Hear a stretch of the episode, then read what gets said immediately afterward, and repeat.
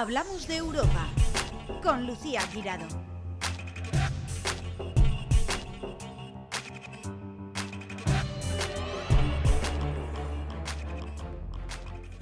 Bienvenidos una semana más a Hablamos de Europa, el programa que acerca la Europa de las oportunidades a los ciudadanos para que sus proyectos se hagan realidad y que pone la lupa a todo lo que ocurre en Bruselas. ¿Y ahora qué ha decidido Bruselas? Bueno, ahora no, en octubre, eh, que Valencia fuese la capital verde europea en 2024.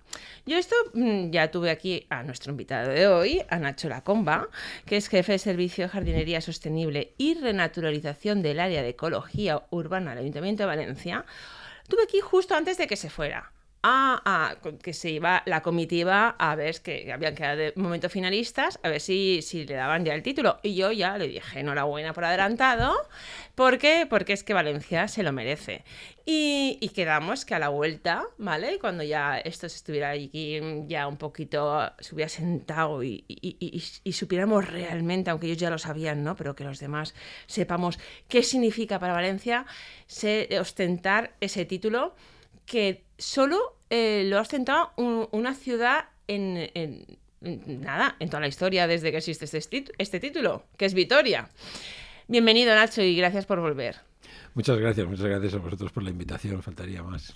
A ver, ¿qué significa eh, este título actualmente? Porque es verdad que a Vitoria se le dio hace 10 años, que por supuesto también fue muy importante, pero precisamente ahora sí que está todo, o sea, em, siempre ha sido crucial, ¿no? Pero yo creo que más que nunca la gente ya es consciente de lo importante de eh, que es vivir en una ciudad sostenible, ¿no? Entonces, ¿qué significa? Y ya nos acercamos al objetivo mm, eh, de la Agenda 2030. ¿Qué significa para Valencia ostentar la capitalidad verde en 2024? Bueno, eh, la capitalidad verde efectivamente es, una iniciativa que, sacó la, Comisión Europea en, 2010 mm, buscando eh, promover la sostenibilidad urbana como modelo para, para las ciudades europeas, ¿no? Entonces, en este sentido, efectivamente, eh, Vitoria lo ganó muy tempranamente, en 2012. ¿eh? Las primeras fueron pues las míticas ciudades, Estocolmo, Copenhague, ¿no? nuestros referentes que siempre lo han sido y lo siguen siendo. ¿no? como ciudades sostenibles, ¿no? Efectivamente, como, como ciudades sostenibles. Claro, el nombre, eh, Capital Europea Verde, eh, a nosotros nos, nos, nos evoca más eh, lo que tiene que ver bosques, frondosos. Claro, y con infraestructura verde que decimos ahora, con árboles, con parques, con jardines. Pero en el sentido anglosajón es mucho más que eso, ¿no? Es mucho más en el sentido de que hablamos de sostenibilidad urbana. De hecho, como tú sabes, ¿no? para competir por este galardón, eh, lo que tuvimos que hacer es preparar un poco cuál era la situación de Valencia con datos respecto a 12 indicadores de sostenibilidad urbana, 12 indicadores que van desde la calidad del aire hasta la gobernanza, pasando pues, por la movilidad, por el uso del suelo, por la infraestructura verde, por supuesto, y por eh, la gestión del agua, del ruido, etcétera. ¿no? Entonces, me refiero que es un compendio de, cuestiones que hacen a la sostenibilidad urbana. Es lo que se ha hecho y también me imagino que lo que se va a hacer, ¿no? Pero bueno, esos 12 indicadores son fundamentales. Es que muchas veces eh, tienen que venir de fuera a decirnos, ¿no? Eh, las cosas bonitas que tenemos. Cuando dicen Valencia es la mejor ciudad para vivir según tal. Uy, fíjate, y nos sorprendemos, ¿verdad? Así es, nosotros tenemos un poco ese, ese estigma de, de ser nuestros mayores críticos y muchas veces cuando te comparas siempre piensas que lo de aquí es peor, ¿no? Y ahora mismo pues esto es una muy buena situación para darnos cuenta de lo contrario. ¿Qué significa, ¿no? Ser, como tú bien dices, eh, Capital Verde Europea 2024? Pues significa que Europa nos apunta, nos señala como modelo de sostenibilidad urbana para el resto de las ciudades. De todas las ciudades de la Unión Europea, ¿eh? que son unas cuantas, ¿eh? O sea... justamente, o sea, quiero decir, esto es un reconocimiento y es un motivo de orgullo. Lo primero y principal es sentirnos orgullosos de la ciudad que estamos construyendo, que estamos construyendo entre todas y todos, ¿eh? porque esto es un tema de ciudad, de ciudadanía, no es un tema ni de gobierno ni, ni de ayuntamiento, es un tema de ciudad y lo que nosotros pretendemos y buscamos es, eh, digamos, compartir, más que compartir, que la ciudadanía interiorice este Somos hecho. todos, o sea, Valencia Justamente. somos todos. Claro que sí. Y todas, y, y- y- y- y claro, y tampoco se ha construido en cuatro u ocho años de gobierno, está claro, ¿no? Pero es cierto que a lo mejor hay impulsos definitivos, pero o unas políticas más que De- otras, pero bueno, claro. de un día para otro no se hace una ciudad. Justamente, como tú bien decías. Y eh, antes de, pero antes de es verdad de Mm. empezar el programa, eh, y claro, con las elecciones aquí al lado, he dicho, bueno, ¿y esto están de acuerdo eh, las políticas no eh, verdes, eh, todos los eh, partidos que, que actualmente forman eh, el Ayuntamiento de Valencia? Y, y, bueno, en principio todos menos uno que lo suponemos, ¿no? Sí, efectivamente, as- así es, pero sí, sí, lo que te quería decir es en este sentido que cuando fuimos a, a- con esa delegación a Grenoble, que era donde se celebraba la final, ¿verdad? Que competíamos contra Cagliari, eh, a quien seguimos saludando y felicitando desde aquí porque ya está en el club de capitales verdes europeas como lo está Valencia también, ¿no? Solo Bueno, con pues, llegar. Exactamente, con llegar a ser finalista, pues ya, digamos, formas parte del selecto club de capitales verdes. Y lo que decía es que en la delegación mm, vinieron también representantes del Partido Popular como de Ciudadanos, porque desde el primer momento, cuando se aprueba en el Pleno que se presente una candidatura de Valencia a este galardón, pues efectivamente, como tú has dicho, todos menos uno están de acuerdo y apoyan esa presencia y de hecho acompañan a la delegación a defender la candidatura en la final y a volver con la Copa de Europa. Exacto. Además que es verdad que, eh, bueno, mm, periodistas y políticos pues estamos ahí pues mm, más o menos ahí juntos muchas veces, ¿no? Y, pero la gente, a lo mejor la ciudadanía pues no, no, no presencia, ¿no? A lo mejor eh, pues, pues todo lo que, lo que se vive, ¿no? Y, y, y se lleva muchas veces un- un- una idea equivocada, ¿no? Y, y, y- y se piensan que solo es lo que sale en tribuna o las declaraciones en los periódicos, las discusiones, pero qué tal, porque no sé qué, porque ahora Colón, la calle Colón la peatonalizan, que a ver, puede haber diferentes opiniones y diferentes formas de cómo mirarlo, ¿eh? yo ahí estoy totalmente de acuerdo. Pero luego están tomándose un café y comiendo juntos y se llevan todos fenomenal y están de acuerdo en muchas más cosas que lo que la gente piensa. Afortunadamente, yo entiendo que, bueno, yo, como tú bien sabes, soy técnico y, Ujú. Sí, pero, pero, igual, yo soy pero no soy evidentemente político, pero yo nos- llevo toda la vida trabajando en la administración pública, que al final es la herramienta del ejecutivo, ¿no? O sea, Claro. es un poco, tú te tienes que dedicar a mm, que las políticas que son los que promueven los cambios y lo que consiguen, mm, digamos, identificar una singladura para mejorar la calidad de vida de los ciudadanos, pues se hagan de acuerdo a la legalidad y al, y al interés general, que es de lo que se trata, ¿no? Y efectivamente, pues los medios de comunicación Eh, son súper ¿eh? importantes, sois súper importantes. No, sois súper importantes para que las personas, la ciudadanía, pues tenga de primera mano la información más fidedigna y que le permita eh, tener eh, criterio y tener a su vez posibilidades de participar. ¿no? Decíamos antes que la capitalidad es un asunto de ciudadanía. Y es un asunto de ciudadanía y eso está en línea con la estrategia de Valencia 2030 que tú mencionabas, con la Agenda Urbana 2030 que está hecha pues un poco siguiendo los principios de la Agenda Verde Europea, de la Agenda Urbana eh, Española, de los De objetivos ONU. exactamente de desarrollo sostenible y que tiene como fin último eh, la calidad de vida de la ciudadanía y la construcción de ese modelo de ciudad de forma participativa, con proyectos transformadores participados. Por eso nosotros hablamos de las cinco hélices, hablamos de que todo esto se tiene que hacer de la mano de la iniciativa, o sea, de la, de, por supuesto que de la administración pública en todos los sentidos, con otras administraciones también, no solo la local, pero también con el sector privado, con la academia, que también nos acompañaron a, las universidades. a, a defender la, la- nuestra candidatura y por supuesto con la sociedad civil que también acompañó y con los medios de comunicación. Entonces, digamos que todos esos sectores sociales y económicos son quienes han recibido este reconocimiento por lo que ya se ha hecho, por el camino recorrido y por la y por el, el sendero en el que se está de sostenibilidad Ah. Bueno, vamos con Nacho, que ha estado en los gobiernos de, de- con, pues, con los socialistas, con populares y ahora con Compromís en el Ayuntamiento de Valencia. Sí, y sobre todo con la ciudadanía, porque mira, dentro del discurso, sí, te lo digo porque dentro del discurso que se planteó, ¿no? Eh, cuando se fue a defender eh, la, la, candidatura, pues se preparó una presentación que era lo que había que hacer, era un nuevo partido. Ya habíamos llegado a la final en base a los datos de esos indicadores que mencionábamos antes y ahora había que presentar por qué teníamos que ser nosotros ese modelo de sostenibilidad urbana para Europa y cómo íbamos a desarrollar, cómo íbamos a visibilizar esa, esa sostenibilidad urbana que nos ha llevado hasta aquí. ¿Y qué fue lo que más, eh, decir, de todos los em, parámetros ¿no? que, has comentado, que son los 12, bueno, has comentado algunos, eh, ¿cuáles crees que son los más importantes? O no los más importantes, pero a lo mejor los que eh, Bruselas sí que se decantó para decir, bueno, Valencia. Bueno, de hecho, eh, esto se hace, o sea, la defensa de la candidatura se hace a puerta cerrada, ¿no? Me refiero que estás delante de un tribunal de la Comisión, de un jurado, mejor dicho, de la Comisión Europea y, por ejemplo, ni tú asistes a la presentación de Callari ni ellos ah, asisten a la tuya. No, ni siquiera, digamos, la prensa asiste. Sí después, cuando hay el turno de, preguntas, porque luego los, los, miembros del jurado pueden hacerte preguntas, consultarte sobre tus, tus planteamientos. Y... Para la exposición inicial no, pero luego eh, sí que se puede estar. A la exposición no.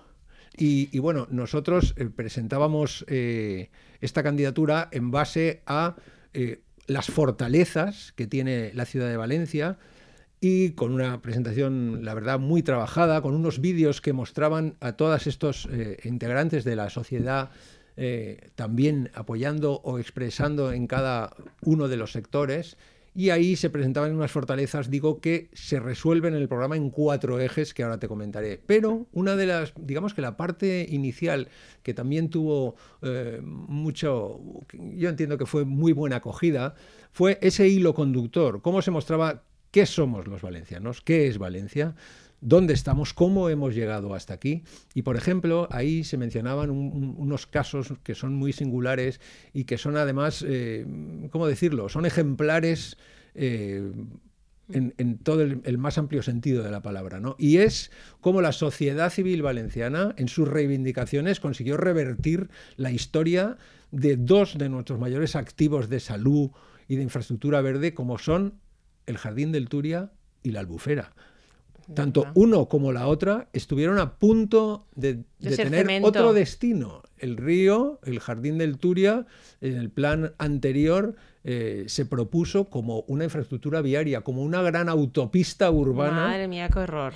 que existe evidentemente. exactamente y eso está ahí. Y la sí, gente sí, el proyecto está es cierto se redactó y, todo. y la sociedad civil eh, se plantó y dijo el río es nostre y el volem verd y hoy por hoy tenemos el jardín del Turia como uno de los más, eh, de bueno, de los mayores, más celebrados y utilizados parques urbanos de Europa. Más utilizados, mira, no digo de poner semáforos porque claro, no es plan, pero bueno, tú es, hay un ambientazo que ya lo quisieran muchas zonas de, ocio de, la ciudad. Y de hecho ha sido ¿eh? muy premiado y muy celebrado y es reconocido en todas partes. Yo vivo muy cerca y he visto esa evolución y bueno, es que a la hora que bajes, pero sobre todo es que no sea a las 7, 8 de la tarde, es que, bueno, es una maravilla. En cualquier momento fines de semana. Además, claro, es multiusos, es súper agradable. Yo me muevo el Parque del Retiro no tiene, o sea, es que no tiene, no es que nada que envidiar. O sea, el Parque del Retiro, que yo también he vivido en Madrid y iba mucho, se queda mm, muy lejos, ¿eh? Ni el Palacio de Cristal, pero porque tiene el lago, ¿eh?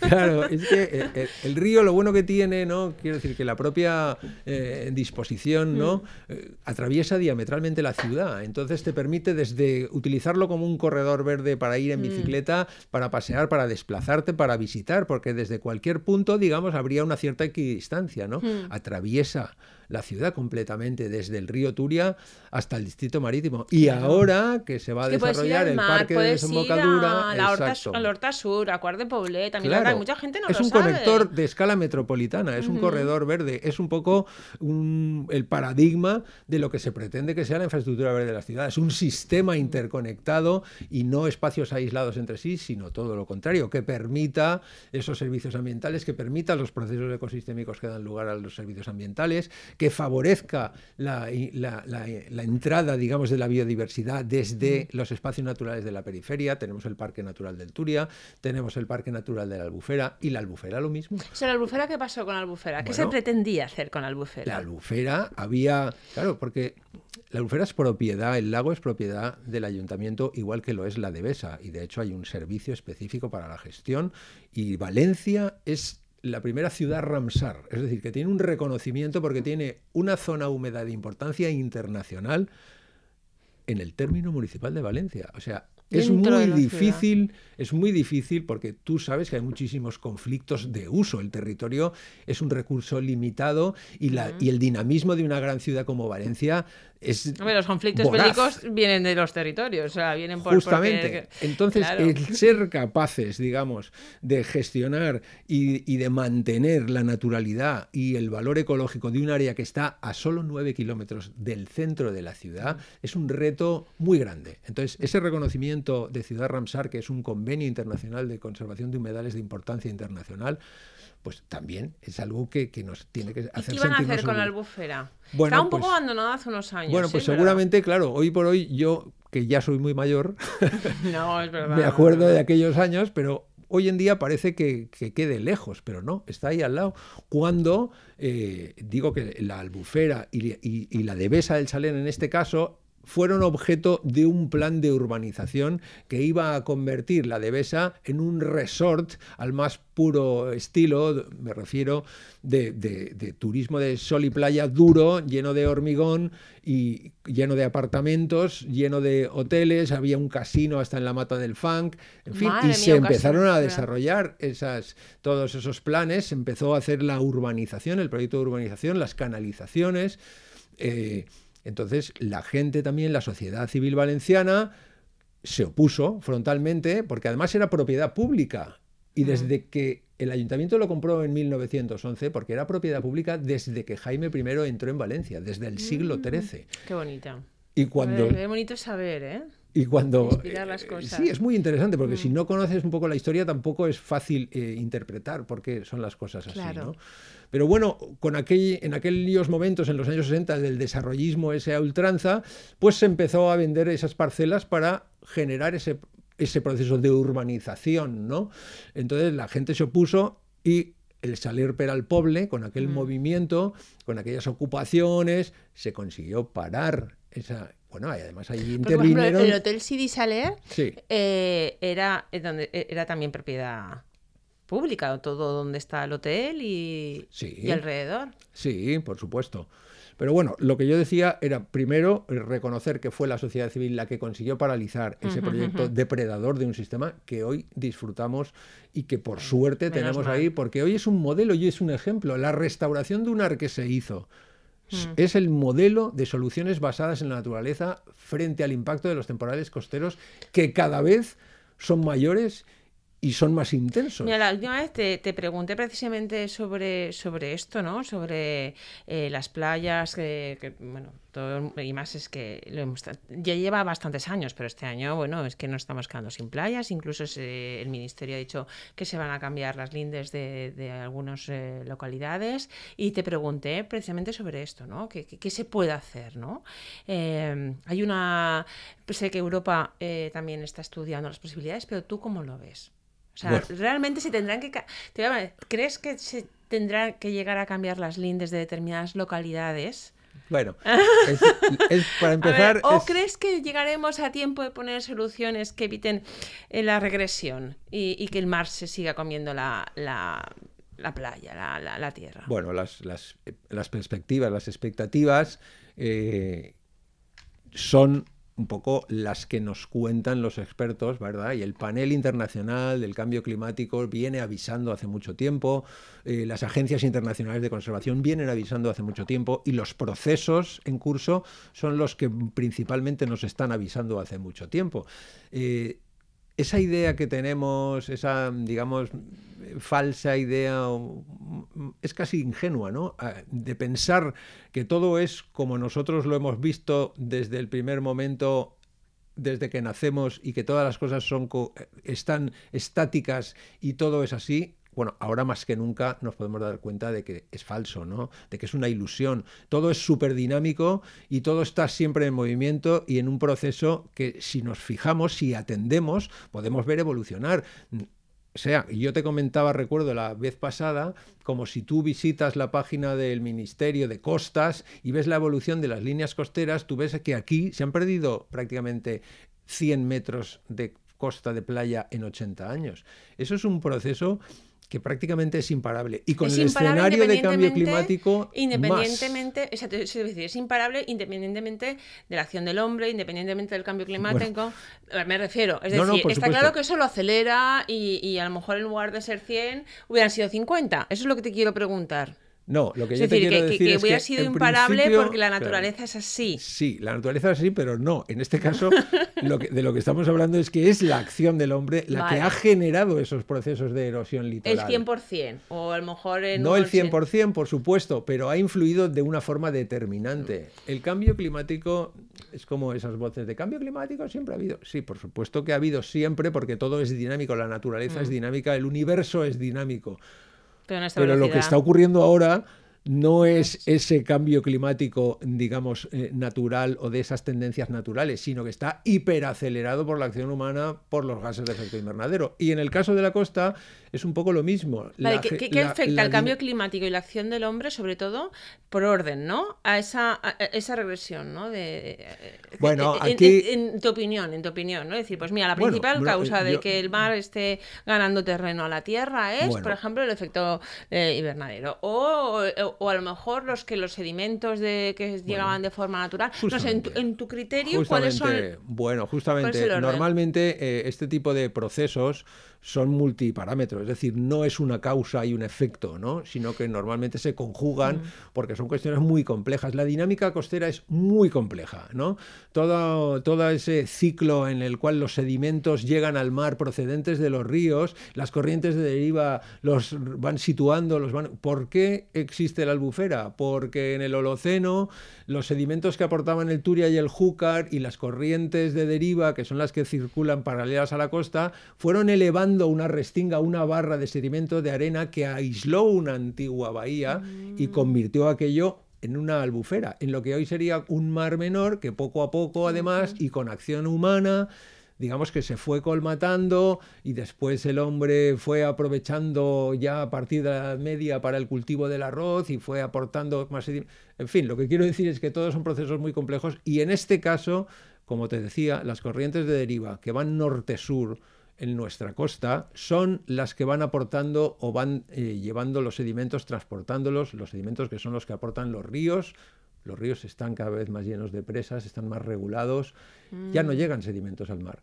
Y si encima ¿Y no llegan sedimentos al mar por eso, por, las presas? Sí, fundamentalmente. Sí.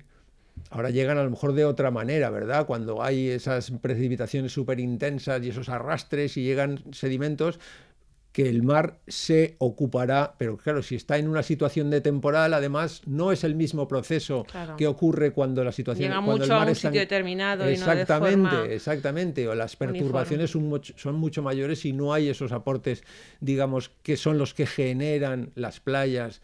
¿no? sino es más bien al contrario, esos temporales arrancan esos sedimentos de las playas. ¿no? Pero si además tú has puesto un obstáculo perpendicular a la costa, lo que estás es perturbando totalmente esa dinámica compleja. Y lo que haces es que se genere un depósito al norte del obstáculo y un proceso de erosión al sur.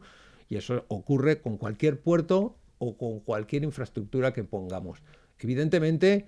Puertos siempre ha habido también. Por muy necesarios, claro que sí, que sean, pero es verdad que tienen unos efectos que no deseamos aunque deseamos, aunque podamos servirnos de ese tipo de infraestructura. Entonces todo es muy complicado. Y a lo que íbamos, ¿qué podemos hacer?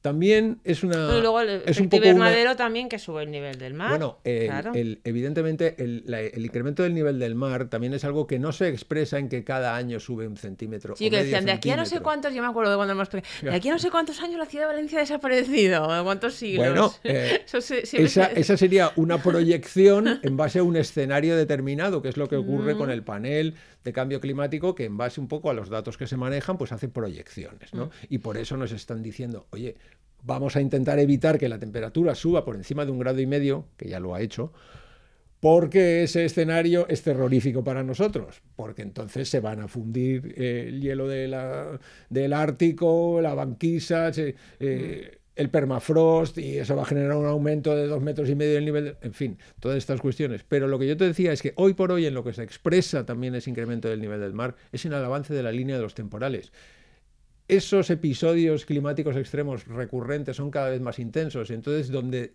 el temporal, además, te llegaba a lo mejor a determinada zona, pues ahora un temporal de repente se te Mete casa. Entra 100 metros más allá de lo que estabas acostumbrado. Eso también es una expresión del cambio climático.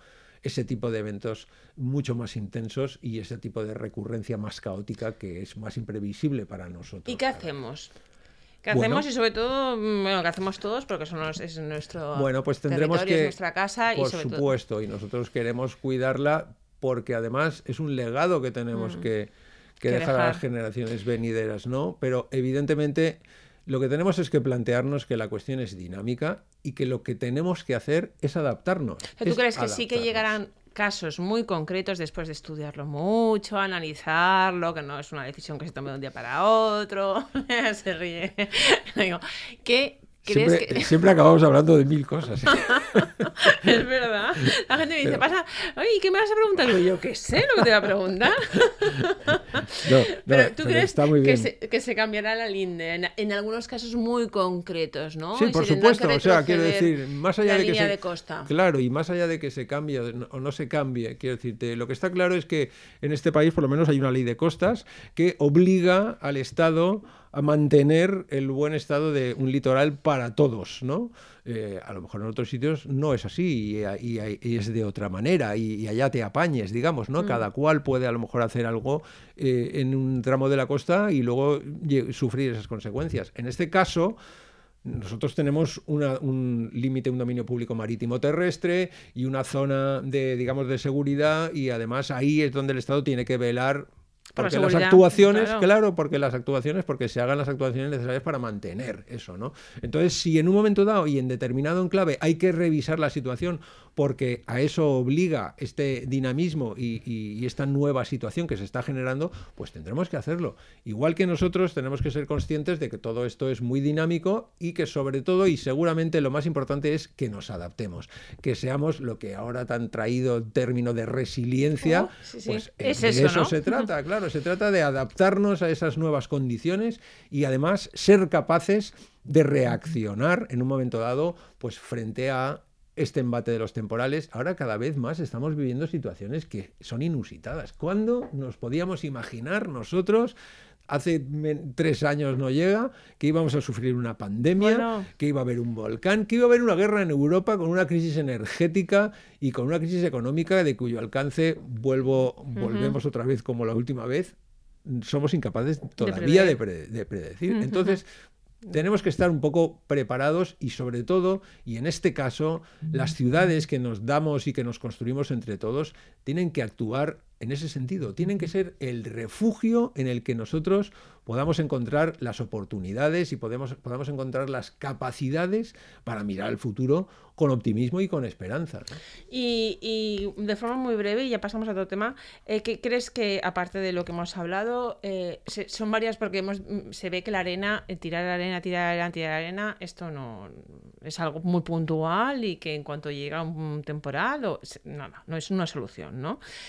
Eh, ¿Qué crees que, que- que otras cosas hay? Regeneración dura- eh, dunar, arrecifes de- artificiales. ¿qué, Bueno, qué hay? eh, seguramente otra vez pues se trata de un poco de un conjunto ¿no? de, de soluciones. Evidentemente yo te decía que la dinámica costera es muy compleja, hay muy pocas modelizaciones exitosas, digamos, que sean capaces de reproducir Pues todos mira, los Holanda, factores. la Holanda los años que lleva y no, no ha obtenido una solución, ¿no? Bueno, en- es que ya te digo, yo entiendo Mm. que es muy complejo. Y luego también hay una otra un poco otra ingenuidad que es pensar que con la tecnología lo podemos todo. Mm, Con la tecnología nos puede ayudar mucho y de hecho se apuesta muchísimo por la tegnología y, y- y con muchos casos de éxito, pero pensar que lo vamos a arreglar todo Fíjate que es lo que te estoy preguntando. A ver, a ver, a ver. ¿qué- Seguramente ¿Qué, me no vais es así. inventar? ¿Qué está inventando la Unión Europea para parar esto? No, yo creo que más que inventar, ya te digo, la Unión Europea apuesta más por la, por la adaptación y Hmm. también, por supuesto, por la mitigación. Ahora, Valencia es una de las 112 ciudades que ha, que ha elegido Europa también para afrontar ese gran reto que es la neutralidad climática en 2030. Esto no pretende otra cosa más que esto, que avanzar en ese sentido. Y junto con esa misión de mitigación está también la de adaptación, que también la Generalitat Valenciana está inmersa y que ahora en la que ahora estamos intentando de alguna manera conjugar, porque no puede ser de otra manera, ambas cosas, mitigación y adaptación. Nosotros en nuestra casa tenemos que ser capaces de si la línea de costa hay que replantearla o sobre todo hay que replantear el tipo de costa que, que queremos, pues hay que hacerlo, habrá que hacerlo. Nosotros, ya te digo, o sea, Valencia viene demostrando desde hace muchos años que el sistema dunar, que es una solución blanda, es mucho más capaz de amortiguar, de absorber la energía de, de- esas olas, de esos temporales que son destructivos para nuestras costas, eh, ya digo, es mucho más capaz de absorber y de integrar esa energía, de disiparla, que lo son las infraestructuras duras. ¿eh? Tú has visto miles de casos en los que un paseo marítimo de hormigón Bueno, está levantado. por el Exactamente, temporal. el temporal reiteradamente lo destruye y tú reiteradamente lo reconstruyes con inversiones millonarias, por supuesto, porque nada de esto Llega el es verano, barato. hay que darse deprisa y se vuelve a hacer tal cual estaba. Claro, y seguramente pues en el verano el tiempo es más, mm, es- hay mayor bonanza y no parece que nada vaya a ocurrir, pero de repente llegan unos buenos temporales de levante en un momento otoñal o invernal y todo aquello que parecía que iba a estar ahí tan tranquilo y para siempre, pues nos damos cuenta de que no es así. Entonces, pues Que es hay- verdad, luego la ciudadanía nos quejamos. Y otra vez lo mismo. Y parece mentira que todos los años pase. Es verdad. Y, y claro, Sí, sí, no, no, está bien. Quiero decirte, es lógico que la gente claro. Y con- exija nos- soluciones, pero no son tan sencillas esas soluciones y no son para siempre, como nada es para, para siempre. siempre. Ay, me, me ha quedado esto. Ay, no sé, muy, muy filosófico, es verdad, me, me voy a venir ahí. Entonces, y bueno, hay otra cosa que uno de los indicadores que has dicho que, que dice, eh, está el de que no somos ruidosos. Entonces, que le digas a un valenciano que no es ruidoso y más ahora. Sí. A ver, ¿cómo, cómo, se, ¿cómo se mide que no seamos ruidosos? Porque hablando ya lo Bueno, somos. Sí, sí, sí, A no, ver. igual que, igual que, igual que Valencia tiene, la ciudad tiene todo un sistema de, monitoreo y seguimiento de, mm, de dispositivos para medir la calidad del aire y eso nos permite eh, pues tener un, panel, un cuadro de mando y un seguimiento de cómo está el nivel de, de- partículas, cómo está el nivel de óxidos nitrosos que son perjudiciales que son perjudiciales para nuestra salud y que ¿Se ha notado? No sé si, perdona que te interrumpa, Sí. que yo es que me, No, soy- me peco de maluca, me interrumpo mucho. Eh, por ejemplo, en la plaza del ayuntamiento, ¿hay algún indicador ya o zonas que se han peatonalizado que indiquen que hay menos contaminación? Sí, claro que sí. sí, sí, sí, ¿En por cuanto más o menos un porcentaje? Bueno, eso yo ahora mismo no te lo sé decir. Pero no me pero se traído nota los bastante, pobre, pero. No, sí, sí. Pero ta- también tienes que tener en cuenta, bueno, que mm, por supuesto que se nota y, y que además esos, esos gases que son nocivos que emiten los motores de combustión y que mm, en parte eh, también son responsables, aunque no sean los mismos, del, del efecto invernadero, pues la reducción, la pacificación, la peatonalización, por supuesto que redunda en la calidad del aire. También es verdad Y del ruido. y del ruido muchísimo más. La principal fuente de ruido es el tráfico. La principal fuente de contaminación es el tráfico. Eso es así y además se sabe en todas partes, está admitido y está más claro que el agua, porque eso, mm, vamos, eso sí que se puede medir, ¿vale? Y se puede saber perfectamente, ¿no? Aquí es verdad que no hay esas imágenes, pero es verdad, en Madrid, por ejemplo, la boina, siempre se acaban, es, Luego también es ¿eh? verdad que la climatología influye mucho. Nosotros tenemos la suerte de tener un régimen de brisas porque estamos junto al mar, que muchas veces te disipa y te ayuda te favorece el que tengas una renovación del aire y por tanto pues unas mejores condiciones. Pero evidentemente esto no quita para que a nivel muy local, a nivel local y de barrios, pues tú puedas tener unas condiciones muy malas de calidad del aire si hay un tráfico intenso porque vives junto a una vía eh, de tráfico intenso. Entonces, esto es algo que sí podemos eh, mejorar y sí podemos cambiar. Y de hecho, todas estas actuaciones de peatonalización que tan celebradas son y que también han sido uno de los pilares de la capitalidad, pues bueno, están teniendo muchos resultados y mucho éxito. Además, esto también conlleva lo que nosotros llamamos co-beneficios, ¿verdad? Que tienen que ver, pues, con lo que tú decías, con el ruido, pero también con la salud. Eh, ahora ya hay estudios que eh, nos muestran cómo la presencia, el tener cerca de ti, cerca de tu, de tu, de tu vida cotidiana, pues un espacio verde, árboles, el poder ver árboles simplemente mejora tu calidad de vida, mejora tu salud. Hay estudios que te lo, que lo señalan.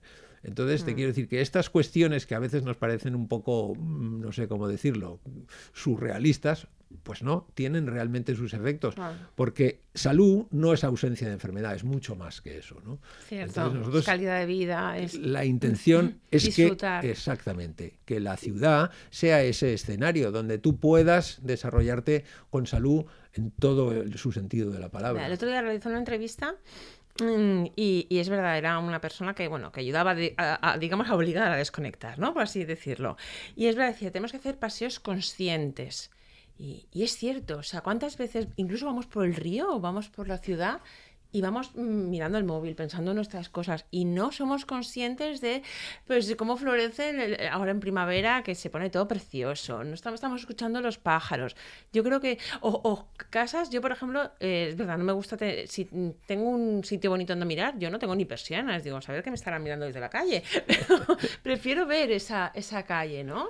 y yo creo que no somos lo que decíamos al principio, no somos conscientes de lo que tenemos y hay que disfrutarlo, ¿no? Por supuesto, así es, ¿no? Y, de hecho es cierto, ¿no? Es un poco lo de la mente de mono esta, ¿no? Que nos arrastra, ¿no? Que nos lleva y en la cual pues nos vemos nosotros mismos atrapados en nuestras preocupaciones, en nuestras cávilas, ¿no? y, sin embargo, pues muchas veces si eres capaz de, si somos capaces, ¿no? De, de, un poco parar esa situación que, que nos obstruye, que nos impide ver un poco más allá, ¿no? Bueno, por ejemplo, si tú, no sé, te das un paseo por la albufera o incluso te das un paseo por la ciudad con alguien que te pueda contar, eh, pues no sé, la Valencia modernista, ¿no? Y te abre los ojos a unas realidades que no ¿quieres conoces. pasear conmigo? o te vas con un ornitólogo por el jardín del Turia y te empieza a enseñar, mira, eso, eso es un, verdecillo, están llegando ahora, están empezando a cantar porque vienen aquí a criar, o fíjate, ese pinzón también está mm. migrado. No, esto es un carbonero, esos viven aquí siempre. O, entonces, la cantidad de gente que no sabrá ni que existen esos, esos, pájaros, esas especies. Por supuesto, y cosas incluso muy singulares ¿no? que hay aquí en la ciudad, desde halcones que crían en edificios muy altos, hasta, hasta nueve especies de murciélagos que se refugian en, en, nuestra ciudad, algunos de ellos en, peligro de extinción.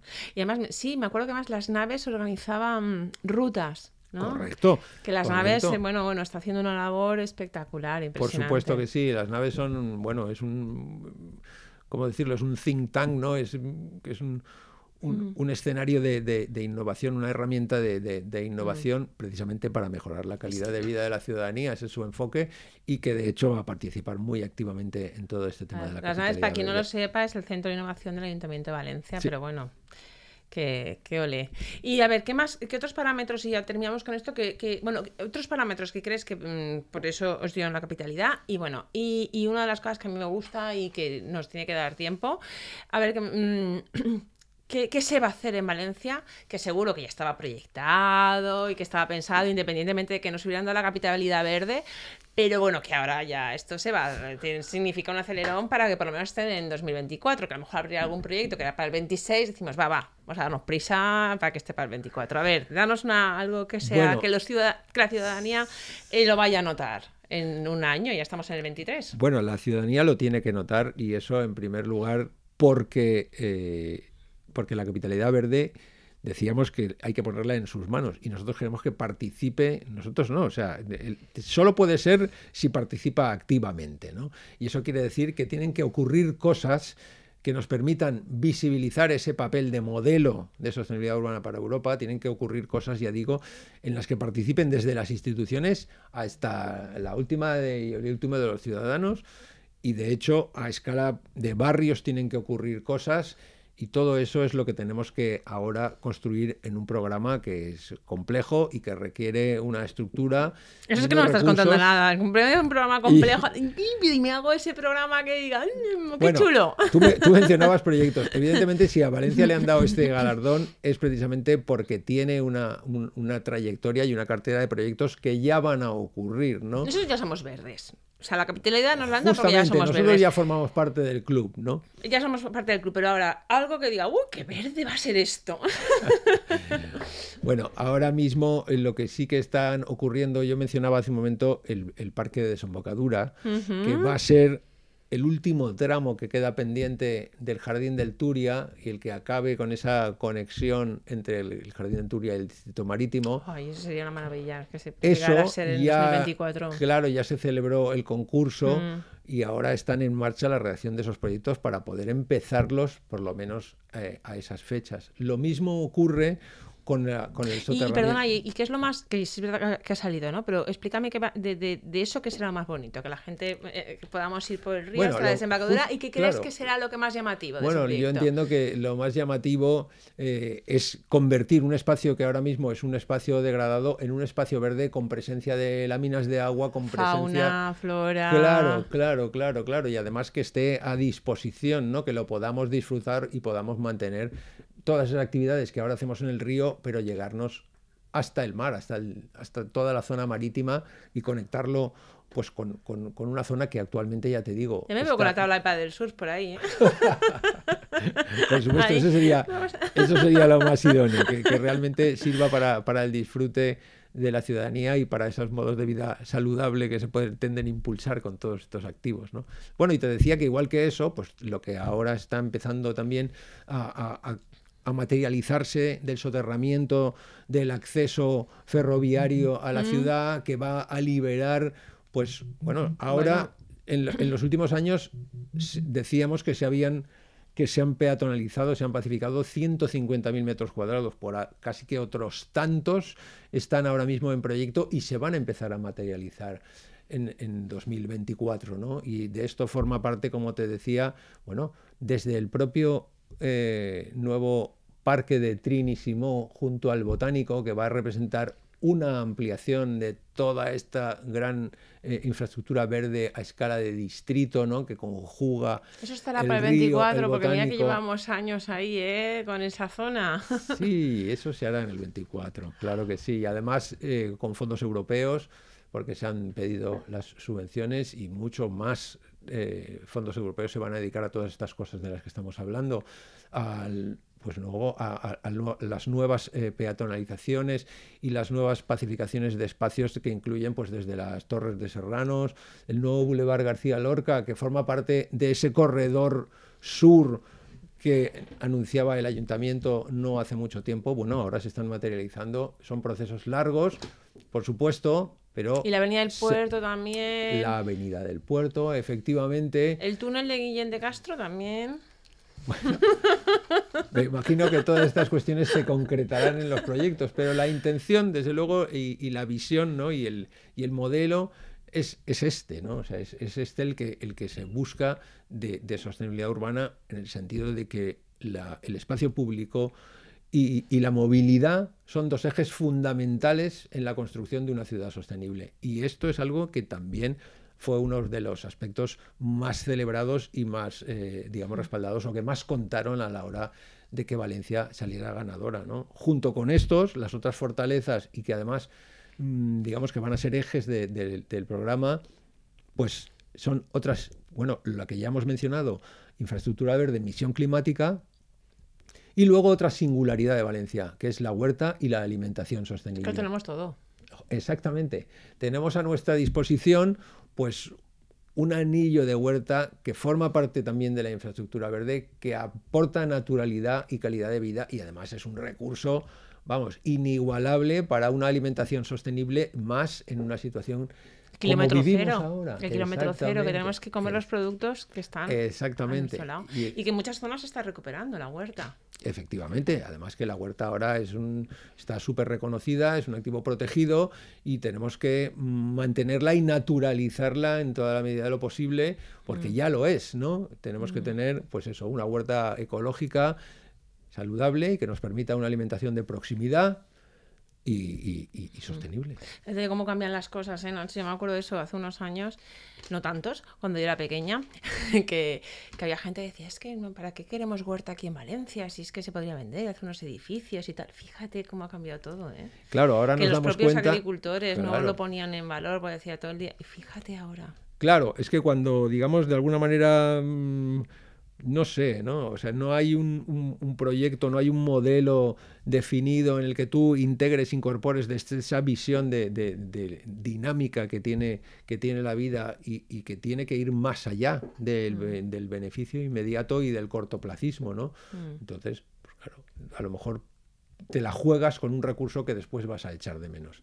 En este mm. caso, por suerte, nosotros nos envidian porque en cualquier, vamos, en cualquier región europea que te vean que tú tienes una ciudad junto al mar, rodeada de estos sistemas como la albufera, eh, el río, ¿no? el mar Mediterráneo y la huerta, pues claro, tienes ahí unos activos y unos ingredientes. Y con el clima que tenemos, ¿cómo no vamos a ser la mejor ciudad? Exactamente. Para vivir. Paella kilómetro cero. Exacto.